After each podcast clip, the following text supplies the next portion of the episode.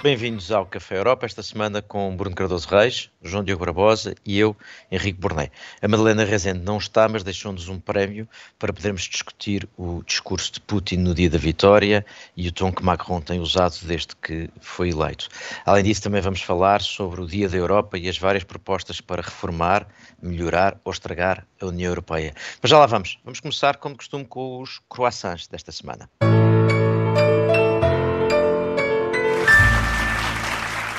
E como eu dizia há pouco, a Madalena Rezende não está cá, mas uh, deixou um croissant para o que a Madalena considera ser a contenção que Putin usou no discurso no dia da vitória Uh, e a contenção que Macron tem usado desde que foi eleito. Eu uh, vou arriscar interpretar o, o croissant da Madalena e, sobretudo, pegar no tema. Suponho que a Madalena está a falar, sobretudo, no facto de Putin, ao contrário do que alguns temiam, no dia do discurso da vitória, uh, no, no, no, discurso do dia da vitória, não ter feito, não ter feito um discurso especialmente agressivo uh, e ameaçador. Não, não houve, de facto, ameaças a outros Estados, não houve a tal declaração de guerra, não houve maior, uh, uh, não houve escalada na agressão.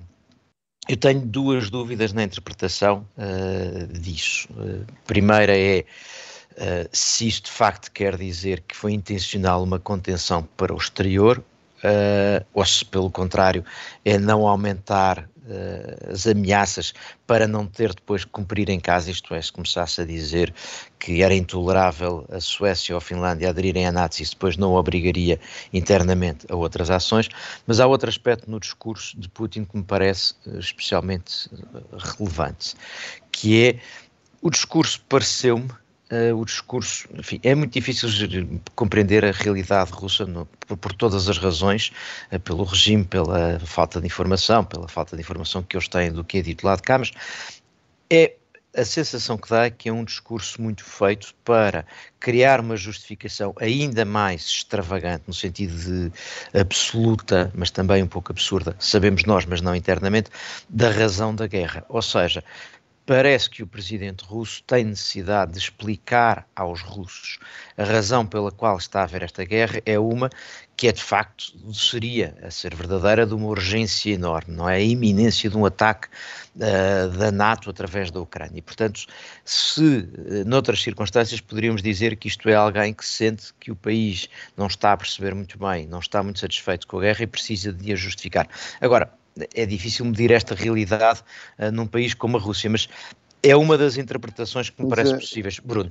É, não, eu, eu aí eh, eu concordo, digamos, obviamente não temos aqui a Madalena e faz falta, mas uh, para interpretar isto no fundo, eu, eu, percebo neste sentido, eu acho que há aqui pelo menos duas partes no discurso. A parte em que ele enumera objetivos concretos realmente parece ser bastante contido, ou seja, concentrar-se basicamente na questão do Donbass ou seja, aquela pequena zona do leste da Ucrânia, separatista, não é? Que eh, agora a Rússia uh, reconhece como independente.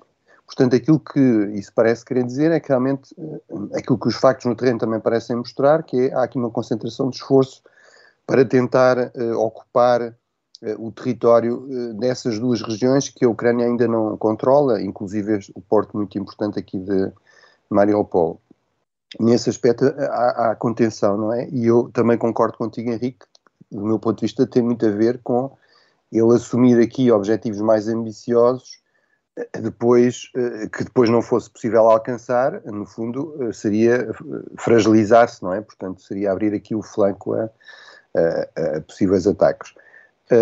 agora, há aqui um lado que é bastante que, que, é bastante preocupante e que vai no sentido oposto, que é precisamente esse que tu referiste, que é toda esta ideia de que havia aqui uma ameaça de ataque planato eh, e, portanto, em relação, digamos, à Ucrânia, ao terreno na Ucrânia, até há uma certa moderação, mas em relação, por exemplo, ao, ao, aos países uh, ocidentais, não me parece que, que seja tanto assim e, e, realmente isso, lá está, também não me parece muito dar, dar muito aso ao otimismo em relação à possibilidade de chegar aqui a um compromisso, nomeadamente com o envolvimento dos, dos países ocidentais. Em relação ao, ao Presidente Macron, eh, eu eh, tenho sido sempre defensor de que eh, não me parece que se possa dizer que a França tenha sido aqui equívoca na, na condenação da invasão ou, ou na necessidade de apoiar a, Ucrânia.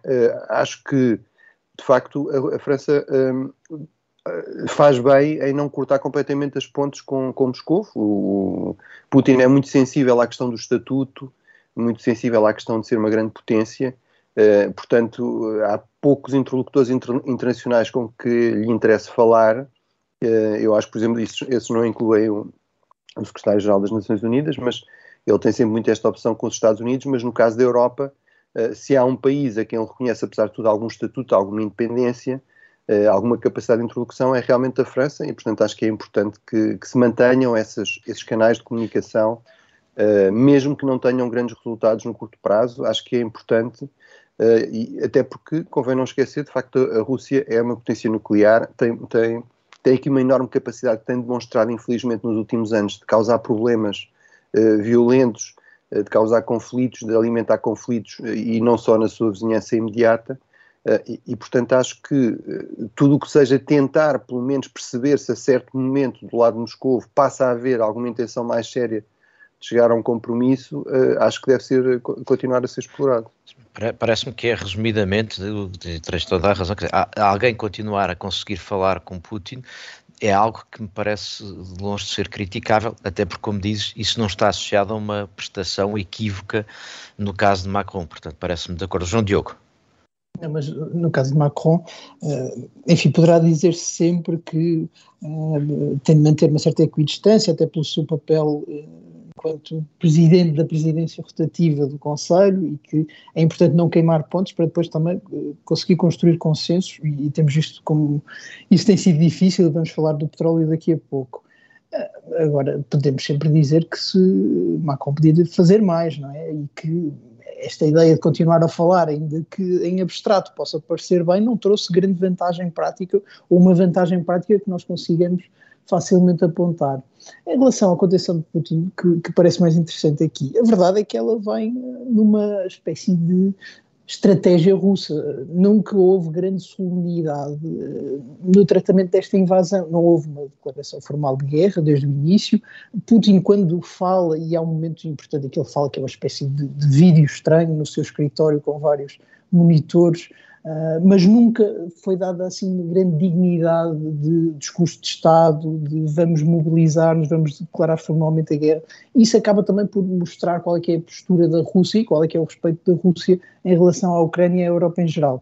Diria que a contenção agora faz mais sentido, porque a guerra também está numa fase uh, diferente, menos agressiva em termos gerais do território, mas continua a haver do lado europeu pouca vontade de fazer mais, o que, enfim, vamos esperar para ver, mas até agora esta estratégia não, não trouxe grandes frutos, a de aproveitar a contenção para responder também com contenção.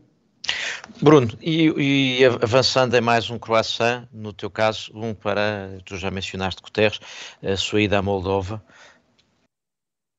Sim, uh, pronto, eu, eu, de facto já tivemos aqui essa, essa conversa, não achei muito razoáveis aquelas críticas que foram feitas ao, ao secretário-geral por aquele grupo de altos funcionários. Uh, acho que ele fez muito bem, de facto, nessas uh, conversas com, com Putin uh, e com Zelensky ter apontado aqui para um objetivo humanitário mínimo, que se conseguiu minimamente concretizar, ou seja, no fundo retirar os civis em, em situação pior na, na, Ucrânia, ou seja, estes civis que estavam ali presos naqueles bunkers em, em Mariupol, na, na Azovstal.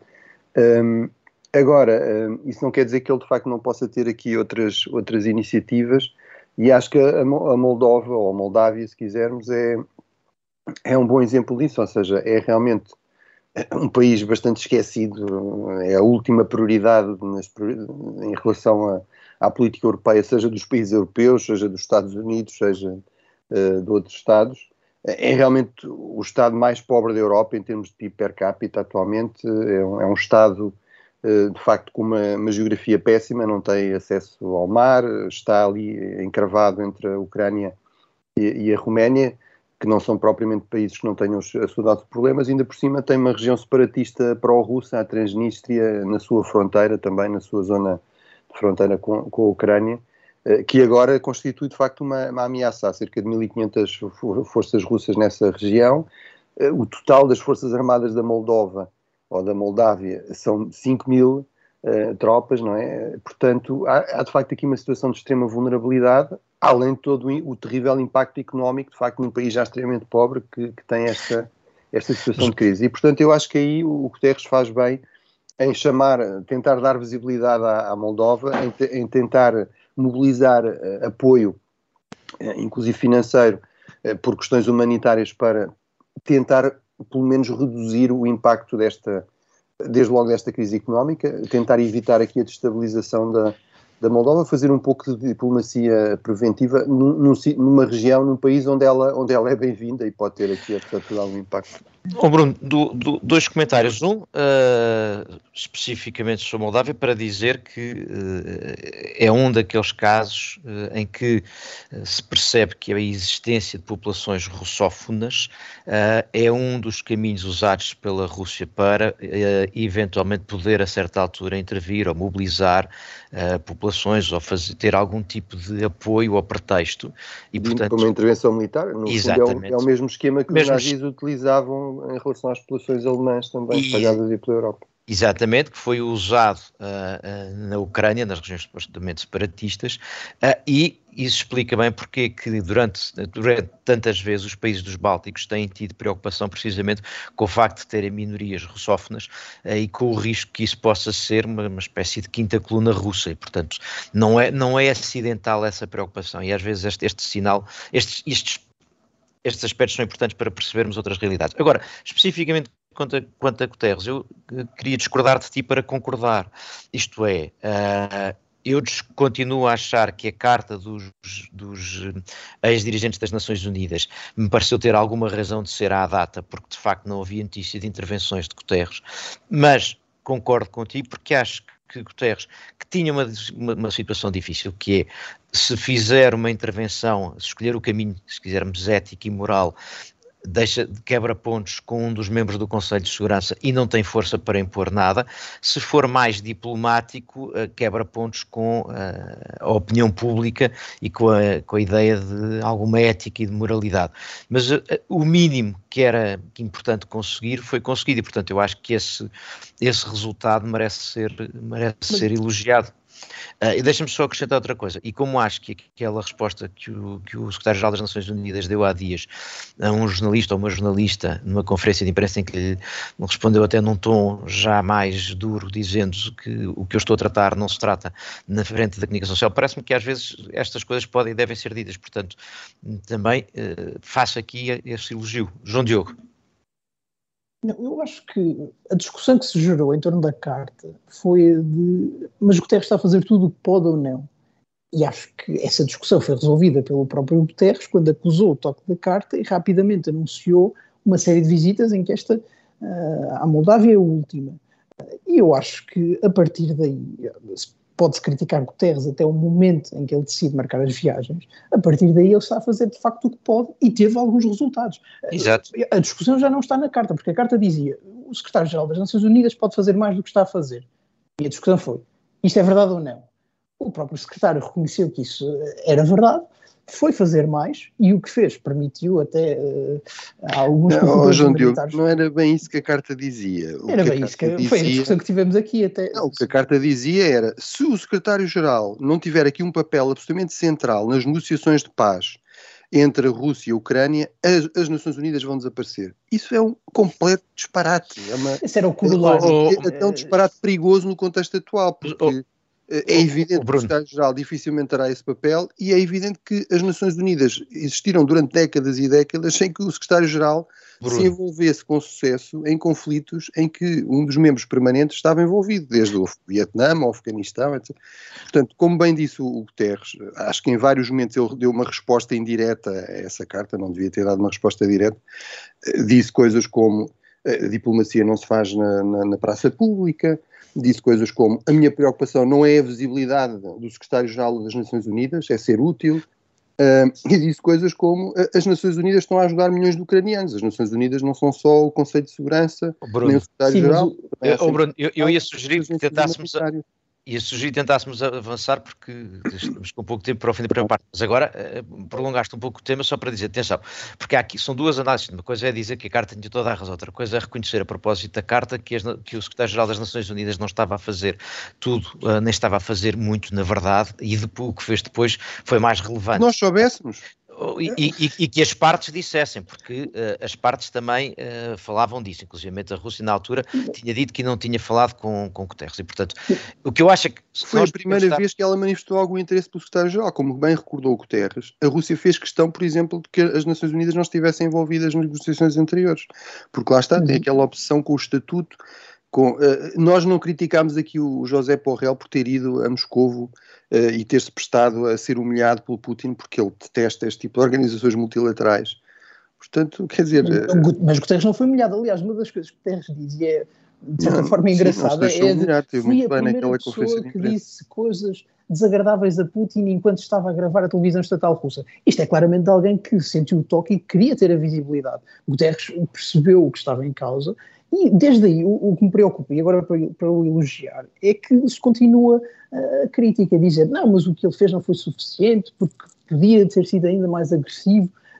A verdade é que até à carta era lícito, era legítimo, aliás, mais do que lícito, criticar Guterres. A partir daí, parece-me que as críticas já são exageradas. Guterres está, de facto, a fazer o que pode. Não, é, não é, é lícito muito, criticar mesmo... o secretário-geral e até é lícito dizer que da carta resultou alguma coisa de bom. Não tenho a mínima dúvida disso, porque é isso. tirados centenas de civis de Mariupol. Agora, isso não quer dizer que não se possa criticar aspectos completamente disparatados da carta. Mas, mas isso... São até contraproducentes do ponto de vista da defesa das Nações, eh, das nações acho, Unidas. Acho assim, que eu isto, acho que isto reflete uma, uma, uma, tensão que também, enfim, algumas fontes próximas que, que com que tenho, com que tenho falado, de facto parece haver na, na, no sistema das Nações Unidas um bocadinho esta ideia de que o secretário-geral António Guterres, que vem, digamos, da ala humanitária, ou seja, das agências humanitárias, de, tipo, no caso ele dos refugiados, mas há muitas outras, que, no fundo valoriza mais esse aspecto e que não tem aqui uma posição tão política, não valoriza tanto esta dimensão mais política de mediação, etc.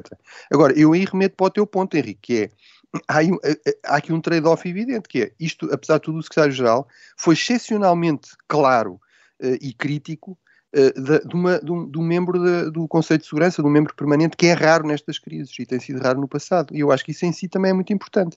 Isso automaticamente reduz o espaço para eu poder ser aqui um mediador eu acho que na verdade não reduz muito porque a Rússia nunca esteve interessada nisso. Eh, mas pronto. Mas isso, mas isso oh, Bruno, eh, voltando, voltando um pouco atrás à discussão anterior a propósito de Macron também, isso é a tal questão de, de não se pode uh, impor a uma das partes que dialogue completamente contra a sua vontade, sobretudo se a parte tem força suficiente para uh, evitá-lo. Uh, e, portanto, Macron pode manter os telefonemas para Putin, mas se Putin não quiser fazer nada com isso, não, não é útil. Guterres pode querer ir a Moscou, mas se não o receberem não pode. Agora, acho que já nos entendemos e, e parece-me importante uh, quanto, ao que este, quanto ao que poderia eventualmente ter sido feito, quanto ao efeito que pode ter tido a carta. Agora, acho importante o facto de reconhecer que houve passos dados e houve efeitos conseguidos pelas Nações Unidas e, e, há outro aspecto que me parece importante, que é perceber uh, nestas situações que uh, uma coisa é sermos, termos opiniões absolutas sobre o lado, uh, os diferentes lados, outra coisa é cortar pontos completamente, que é uma coisa completamente diferente e que não interessa a ninguém. E, que é, e isso claro isso é reconhecido por todo lado. E, portanto, e, e, devo dizer mais uma vez, insisto, aquela prestação naquela conferência de imprensa de Guterres, acho que é, uh, é, é, brava. Sim, valeu a viagem. Exatamente, é meritória. E a segunda parte arranca com o mal da semana, os Átilas. Bruno Cardoso Reis, outro dos temas que continua a ser uh, fonte de discussão é a uh, dificuldade húngara em aceitar as sanções e, a, e, a, e o bloqueio ao petróleo russo. Tu tens um, um Átila para Orban.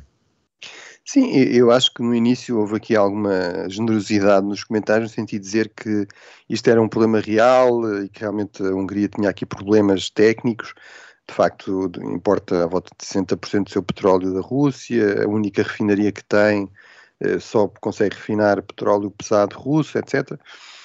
Agora, a mim parece-me evidente que estes últimos dias deixaram claro que uh, o, aqui o Presidente Orban está muito longe de estar apenas preocupado com essas questões técnicas ou com, digamos, ter tempo e ter algum dinheiro para resolver esse problema.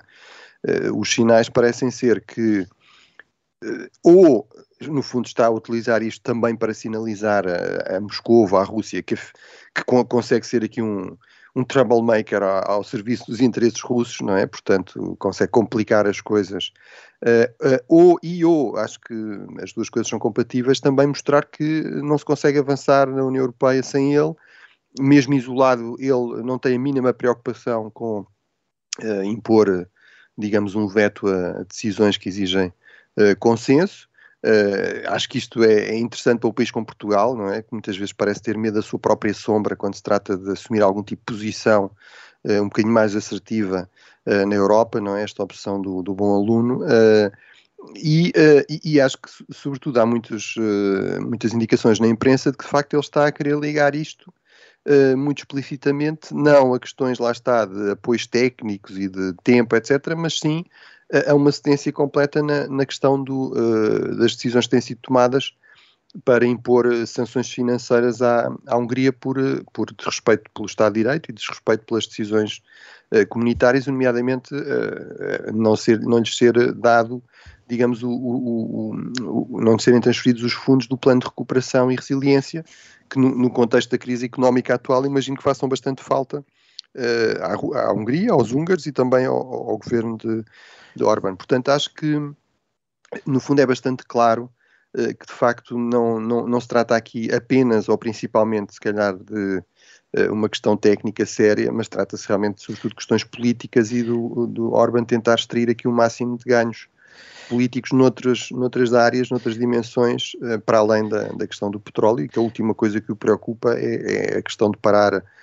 Rússia ou da agressão russa à Ucrânia. Não? É? Exatamente, esse, esse, é o outro ponto, não é, Bruno? Eu, eu, concordo completamente contigo, aliás, já da última vez que falámos sobre isso, dizia que, que havia aqui uma distinção entre o que eram razões que pareciam mais ou menos objetivas e aquilo que poderiam ser as motivações uh, de, de Orban.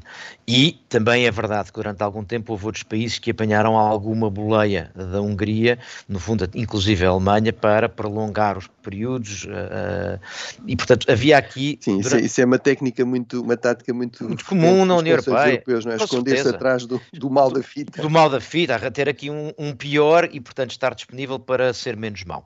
Tudo isso me parece faz parte dos processos negociais na União Europeia e, em abstrato, e em geral, como regra, parece-me bem que na União Europeia os países que têm pesos diferentes tenham a oportunidade de usar questões que são fundamentais para uns para fazer valer alguns interesses seus. É a única forma de uma organização de 27 Estados com pesos e com circunstâncias circunstâncias diferentes poder funcionar, e já iremos essa conversa adiante. Agora, o problema que há aqui é esse, é que apesar das razões reais, e apesar de até ser justo dizer, então haja aqui alguma solidariedade como há noutras circunstâncias, e a nossa dependência é muito mais justificada até do que a de outros países como a Alemanha, porque nós estamos mesmo, eh, com, com, temos menores acessos, e portanto a nossa dependência aqui é muito mais justificada do que a alemã no caso do gás. O problema aqui é são essas três uh, questões que se acumulam, que é o que, o que, é que Orban, o que é que motiva, o que é que faz Orban reagir desta forma? É querer sinalizar a Moscovo, uh, é querer resolver os problemas que tem, ou, uh, mas uma coisa não é certamente, é não estar especialmente preocupado com travar, com travar uh, Moscou. Agora, eu tenho dúvidas de perceber o que é que vai acontecer ao peso e à importância que a Hungria tinha no, nos países da Europa de Leste. Houve ali já um quebrar do grupo dos quatro de Visegrado. É óbvio que em alguns temas ainda há uma, uma aliança, nomeadamente na questão do rule of law, mas será importante, interessante ver como é que isto evolui. Agora, isto volta à história, para mim o problema continua a ser o erro dos partidos políticos europeus não terem contribuído para uma possível solução disto pela via normal que é democraticamente conseguir que Orban saia. Todos os outros caminhos me parecem uma péssima ideia. João Diogo. Mas os, os, partidos europeus conseguirem eh, que Orban saísse como? Eu deste, financiar o, o, o, Exatamente, a oposição, sim, é isso que okay. eu estou a dizer. Como, como, uh, não, não, oh, João Diogo, não, não, estou os grupos, políticos, estou, os grupos políticos europeus, mas é isso que eu tenho dito várias vezes aqui, os grupos políticos europeus, uh, uma das coisas que têm como missão e como fizeram ao longo do tempo foi apoiar partidos das suas famílias. E, portanto, o erro que houve aqui é considerar que isto é um problema com a Hungria. Não é um problema com a Hungria, é um problema com o partido de Orban. Uh, e o erro foi achar que era importante ter Orban dentro. De resto, isto é toda uma, foi toda uma visão que tem sido tida, que é manter os, os problemáticos por perto, porque pode ser mais grave, que não tem tido grande sucesso. O que não quer dizer que não se tenha que manter pontos, mas diz. Não, mas eu, eu acho que sim, mas eh, mais do que a Hungria aqui importa perceber a posição do leste e as vocês tocaram nisso e parece-me um ponto importante. Em primeiro lugar, os franceses estão otimistas em relação à possibilidade de conseguir um acordo esta semana, vamos ver, eles certamente saberão mais do que nós, mas a verdade é que não é só a Hungria, é, por exemplo, a Bulgária, e a verdade é que se avançarmos com esta estratégia de desligar da Rússia, esses países provavelmente vão precisar de ajuda e é desagradável para a Comissão Europeia em particular eh, estar a tentar eh, retirar fundos à Hungria por um lado e ter de os devolver por outro, mas a verdade é que as circunstâncias mudam e não parece que se pensarmos nisto para lá da Hungria e considerando o leste, considerando outros Estados-membros, eu penso na Bulgária porque é um país pobre, é um país extremamente dependente eh, da energia russa, não faz sentido dizer apenas, bom, eh, quer para Portugal, quer para a Bulgária, esta questão tem de ser resolvida da mesma maneira e não há qualquer tipo de ajuda ou solidariedade em relação aos países que vão sofrer mais com isto. Se pensarmos assim, e lá está reconhecendo o caráter desagradável de uh, obrigar novamente a Comissão Europeia a financiar a Hungria e o governo de Orban, a questão vai ter que se resolver pragmaticamente e parece-me que o acordo vai surgir nesses termos. E, e, se surgir nesses termos não me parece mal, porque de facto é, esses exato. países não podem ser prejudicados por uma questão que nem é política, é geográfica. No, no caso deles não é política, na Alemanha pode-se dizer, e, e, vocês tocaram nisto, que foi uma escolha política porque uh, a ponderação do, do risco achou-se que valia a pena uh, ter mais ligações à Rússia. No caso da Bulgária e da Hungria, é uma questão geográfica custo, muito... João Diogo Sim, sim, seja, incluindo o custo. Era muito mais barato o gás russo sim. e, portanto, era uma enorme vantagem competitiva para, para não, a Alemanha. É no caso da, da, da, da, Hungria, eh, desculpa, só, só para. Eh, eh, realmente é um ponto que nós, por exemplo, em, geopolítica damos, mas que, digamos, em teoria é, é assim uma coisa vaga, mas que nós estamos agora aqui a ver de forma muito concreta. De facto, ser um país sem saída para o mar, ser um país interior, digamos, Uh, falámos da Moldova, fala, estamos a falar agora da Hungria, é uma enorme desvantagem. Corres o risco de vir a falar uh, disso, da, da Ucrânia. Tens muito menos opções, eh, de facto, o, o, os oceanos continuam a ser aqui, uh, continuam a ser a grande autoestrada da economia global, não é?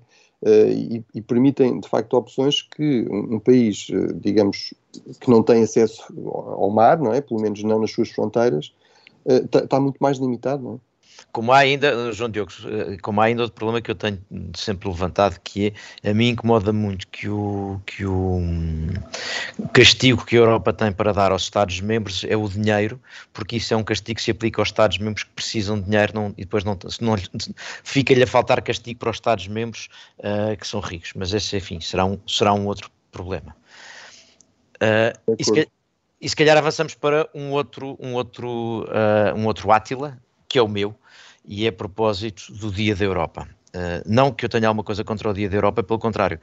Eu acho que este ano o Dia da Europa era o Dia da Europa mais óbvio, uh, porque se é verdade, já aqui conversámos isso várias vezes, que os países que aderem à União Europeia aderiram por razões completamente diferentes, enfim, chamando a União Europeia a tudo, como é evidente, uh, desde a paz à prosperidade, à democracia, ao ficar no Ocidente, portanto, houve razões ao poder deixar de ter que ser tão neutro como foi que aconteceu com a Áustria, a Suécia e a Finlândia, quer dizer, houve momentos diferentes diferentes, há razões diferentes. Mas este ano era o dia em que o Dia da Europa era o mais óbvio, porque há um país que quer ficar na União Europeia por todas estas razões somadas. E os europeus perceberam a importância da União Europeia para esse país e perceberam a importância da União Europeia. E, portanto, no dia em que o Dia da Europa podia ter sido usado para recordar a importância e a utilidade da Europa, os, os, dirigentes europeus resolvem fazer duas coisas que gostam muito. Uma, a obsessão com reformas institucionais. Dois, fazer de conta que as eleições, como são pouco participadas, Uh, e as eleições europeias são pouco participadas, a maneira de tornar a decisão europeia mais próxima dos cidadãos é reunir meia dúzia de milhares de cidadãos pela Europa fora, porque isso sim representa muito mais do que os cidadãos todos que vão votar nas eleições europeias e nas eleições nacionais que elegem a outra parte do processo de decisão europeu, que são os governos. E, portanto, lá assistimos ao encerramento da Conferência sobre o Futuro da Europa, como se fosse esse sim um momento de verdadeira democracia europeia. Uh, e de tudo o que foi dito, houve uh, aquilo que eu diria que são ideias boas, ideias más e ideias que não levam a lado nenhum. Começando pelos que não levam a lado nenhum, uh, é, são todas aquelas que implicam revisões de tratados. França, presidente francês, que é o primeiro subscritor desse género de ideias, uh, acabou de ser eleito numas eleições em que na primeira volta 50, mais de 50% dos eleitores votaram em partidos que são em candidatos manifestamente anti-União Europeia, portanto, França já ofereceu um não numa, numa, numa, num referendo a um tratado e, e no momento em que podíamos uh, valorizar a Europa, França propõe mais um, um, um momento deste, portanto, em vez de tirar partido do entusiasmo que a Europa é, é puxar por aquilo que pode ser a rejeição. Por outro lado, houve, houve 13 Estados-membros que vieram dizer logo que não são a favor, enfim, um deles já veio dizer que não é a favor da revisão de tratados, mas se pode discutir. Mas, portanto, ideias que eu acho que não levam a lado nenhum são todas as que têm, uh, uh, implicam revisão. Depois há algumas ideias que eu acho que são interessantes para discutir, que é sobretudo aquela de tentar encontrar uma espécie de Europa B. Um, que é a, a ideia de que no fundo são, uh, podemos lhe dar vários nomes ou várias, várias uh, formulações, mas há muito tempo que se fala na poss possibilidade de ter ao lado dos países que estão dentro da União Europeia, com todas as suas instituições e todas as suas regras, alguma coisa onde se possam integrar países que... A comunidade europeia mais ampla, não é? Exatamente. Eu acho que é um tema que é interessante para discutir, até porque o regresso de uma lógica de blocos significa que nós temos que encontrar alguma forma de reforçar a política de vizinhança. E há uma coisa que o tempo ensinou é que o puro soft power, o puro uh, dar dinheiro, não, tem, não, não é suficiente. E, portanto, aquela ideia do anel de amigos que o Prodi tinha não é uma coisa disparatada e, portanto, alguma coisa tem que ser pensada. Portanto, eu diria. E a ideia quando de... a Europa tem grande dificuldade em dar dinheiro de uma forma estratégica ou retirar dinheiro de uma forma estratégica. É? É As duas coisas. Enorme inércia. Exatamente. E nesta semana, a comissária responsável pelas parcerias internacionais, a cooperação, vai dizer não castigar os países que votam ao lado da Rússia quer dizer, eh, pode ser muito mais estratégico, portanto eu acho que é um bom tema de conversa. Eh, a solução não está fechada e, portanto, eu acho que este é um bom tema de conversa eh, e acho que pode ser interessante. Tudo o resto, há um conjunto de ideias más, que é o de passar para a maioria tudo o que é, tudo o que é unanimidade, tudo. A ideia do direito de iniciativa do Parlamento Europeu e as listas transeuropeias, rapidamente a, a ideia de, de, maioria por unanimidade, acho que já aqui falei várias vezes, ainda há pouco referi, eu acho que quando os Estados-membros deixarem de poder uh, ter este poder, esta força de veto, isto deixou de ser uma união de Estados e passou a ser outra coisa, e sobretudo há temas que são de absoluta, uh, existen são existenciais para os Estados, como seja a política externa, e portanto acho completamente errado. No direito de iniciativa do Parlamento Europeu é um mistério para mim esta obsessão, uh, porque o Parlamento Europeu, ao contrário do que diz, é dos parlamentos mais poderosos dentro da União Europeia. Uh, Uh, poucos, em poucos países os parlamentos inter, uh, participam em tantos processos legislativos como a União Europeia. E além disso, o Conselho também não tem direito de iniciativa. É uma construção esdrúxula da, da União Europeia em que só a Comissão tem. E, portanto, esta obsessão com o Parlamento ter, como se o Parlamento não tivesse já imenso poder, tem imenso poder. E por último, a, a minha crítica às listas transeuropeias, porque das duas uma, ou voltamos ao Spitzenkandidat, então eu gostava de perceber se o, o Presidente da Comissão vai ser quem vencer no, no tal círculo de transeuropeu, ou se é quem tiver mais deputados no Parlamento Europeu, Uh, e qualquer uma das duas soluções me parece semática, de passagem, uh, porque esta, a, a, Comissão Europeia é uma coligação imposta, tem um, um, um, presidente e 26 comissários indicados por todos os países. Se um só for eleito, ou for o resultado dessa eleição, e todos os outros continuarem a ser nomeados pelos governos, na verdade, a União Europeia continua a ser aquilo, a Comissão Europeia continua aquilo que tem sido. Se uh, o resultado disto a seguir for todos serem o resultado de uma espécie de maioria oposição, então uh, a pulsão para o consenso que existe na União Europeia transforma-se numa pulsão para o confronto, o que me parece uma péssima ideia. E, portanto, tudo isto é mal pior ainda quando é defendido por quem, há poucos anos atrás, recusou e eu acho que ainda bem, mas recusou uh, uh, o Manfred Weber, que tinha ganho, cujo partido tinha de facto ganho as eleições europeias. Portanto, se queriam ir para o candidato, então ficavam-se com o Manfred Weber. Não podem ser parlamentaristas de manhã e à tarde já dizer que afinal tem que haver uma lista e que a lista é uma espécie de eleição direta do Presidente da Comissão. Pronto. Sim, uh, aí estou muito de acordo com esta última parte.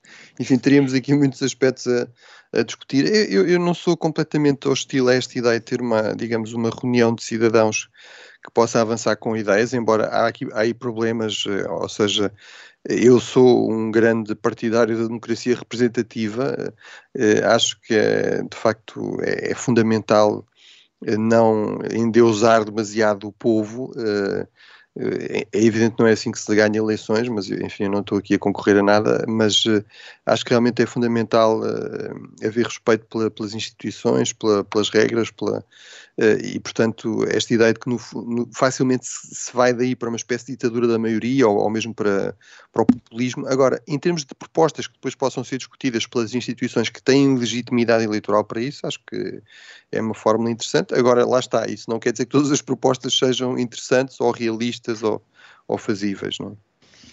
João Diogo. Eu, eu queria, genericamente, de, de, acordo contigo, acho que em, em relação à Conferência sobre o Futuro da Europa, se o método é tão novo, tão espetacular, é estranho que tenha produzido resultados exatamente iguais, porque o que saiu de lá foi aquilo que nós ouvimos há anos, eh, vindo de Bruxelas e de um setor específico de Bruxelas, progressista, pró-europeu, etc.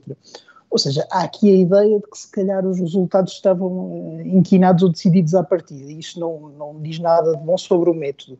Eh, as outras propostas são, portanto, velhas e não, não vale a pena insistir nisso. A questão do, do presidente Macron parece-me que é um erro. Essa ideia de fazer uma organização formal que é no fundo exatamente igual à União Europeia para países que não gostam da marca União Europeia ou para países cuja União Europeia não gosta da sua marca, se for para ter um círculo de amigos, isso pode fazer-se das mais variadas maneiras e até bilateralmente, e parece-me que essa é a melhor fórmula. Uh, e eu até diria que, em termos da vizinhança, desse círculo mais próximo, a União Europeia é bem mais estratégica a distribuir fundos e resulta melhor do que, por exemplo, quando faz em África, e acho que aí a crítica não é tão justa. Agora, vale a pena elogiar Charles Michel, que evitou toda, toda essa confusão, foi, foi à Ucrânia eh, salvar-se de um bombardeamento, conheceu um sósia, citou literatura. Dois, e, dois sósias. Dois sósias, é verdade, eu vi esse, vi esse tweet. E, portanto, Charles Michel, novamente, a superar-se, a levantar-se acima desta pequena política e a ser o grande estadista que a União Europeia precisa. Com, contributo de Dijsselbloem. Com este contributo de Dijsselbloem, resolves um problema de não haver tempo ao Dijsselbloem, mas ainda haver tempo para o teu Átila uh, sobre o, o bloquear da legislação financeira. Sim, há muito tempo que se discutem grandes planos financeiros para a União Europeia, nomeadamente a União Bancária e a União dos Mercados Financeiros. Acho que são propostas importantes que já têm quase 10 anos de, de processo legislativo pouco se conseguiu fazer, há um mecanismo de resolução e um mecanismo de supervisão que são importantes, mas não são suficientes. Isto era um tema da semana passada, porque foi proposto na última reunião do Eurogrupo, mas depois saiu uma história do política que eu achei muito engraçada e vale a pena aqui trazer, porque, ao que parece, os Estados-membros estão a dizer que esta legislação, estes dois grandes pacotes legislativos não avançam porque agora não há Reino Unido, e era o Reino Unido que tinha contactos com a City e que tinha opinião sobre todos os temas e coitadinhos, os Estados-membros agora não, não conseguem ter Tenho opinião sobre estes assuntos. Que seja isso. É, evidentemente não é isto, é uma inércia legislativa, esta é a pior das desculpas e, por exemplo, em relação ao, ao seguro de depósitos europeus, a proposta Esse é que é o foi, grande problema. Foi, foi iniciada em 2015, são 10 anos, o Reino Unido ainda cá estava, e acho que era tempo dos Estados-membros uh, avançarem,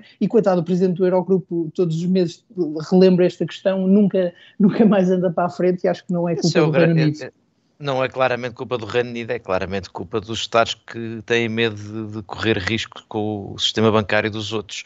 Essa é a história verdadeira, mas estão disponíveis para impor um conjunto de regras que desequilibram. Uh, Exatamente. E, mas, depois, mas, depois, não estão em alguns já estou aqui o sino, já, chegou, já estou aqui o sino do Eurogrupo. Exato, com o sino do Eurogrupo, chegámos ao fim da, da segunda parte do Café Europa. Esta semana, como somos três, não há prolongamento. Voltamos para a semana, os quatro do costume. Até lá, boa semana.